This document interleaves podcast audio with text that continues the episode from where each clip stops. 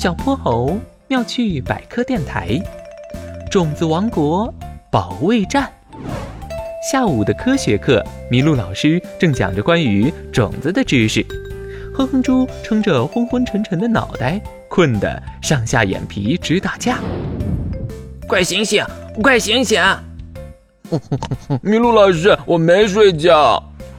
哼哼猪唰的睁开眼睛，可奇怪的是。眼前并没有麋鹿老师，刚刚还在教室里打盹的哼哼猪，现在竟然来到了一个陌生的小岛上。哼哼猪，你准备好了吗？敌人就要来了。说话的是一颗苍耳的种子，它的脑袋和屁股都是尖尖的，浑身还长着绿色的小刺。什么敌人？这是哪儿呀？你的问题真奇怪，这里当然是种子王国呀。种子王国，哼哼猪疑惑地挠了挠头。哇呀呀，他的脑袋怎么毛茸茸的？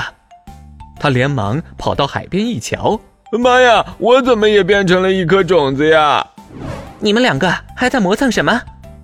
一个声音从他们的头顶传来。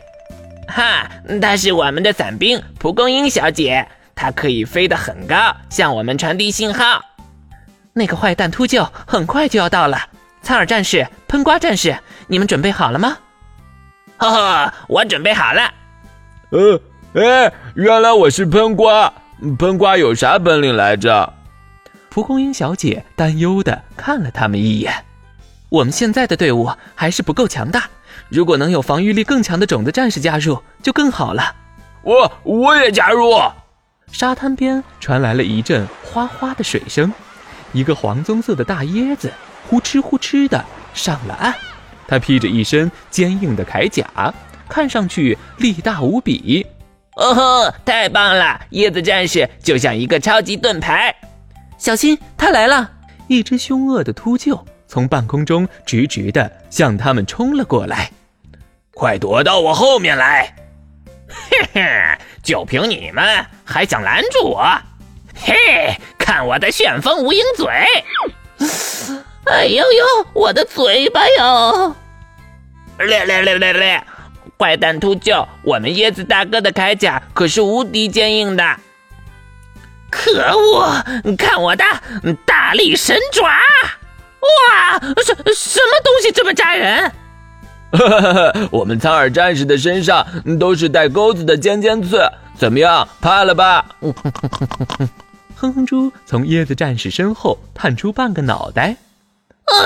呃，气死我了！嘿嘿，那我就把你这个胖喷瓜给抓走。哼，你休想！哼哼猪一紧张就鼓起腮帮子，像豌豆射手似的，噗噗噗噗的往外射了一堆黑色的小种子。啊，对，原来喷瓜的本领是这个。呵呵呵。哎呀呀，我的眼睛，我的眼睛！坏蛋秃鹫头也不回的逃走了。哟呵，种子王国保卫战胜利！椰子战士，多亏你及时赶到。呵呵，我漂洋过海就是为了到种子王国安家，当然不能让那个坏蛋秃鹫得逞。椰子大哥，原来你可以在海里漂这么久呀？那当然，我们椰子坚硬的外壳下还有一层疏松的木质结构。里面充满空气，就好像一件隐形救生衣，它可以帮助我们去到任何想去的地方。哼哼猪，哼哼猪，到！哼哼猪噌的站了起来。现在站在他眼前的可真是麋鹿老师了。原来是一场梦呀！完了完了，又被抓包了。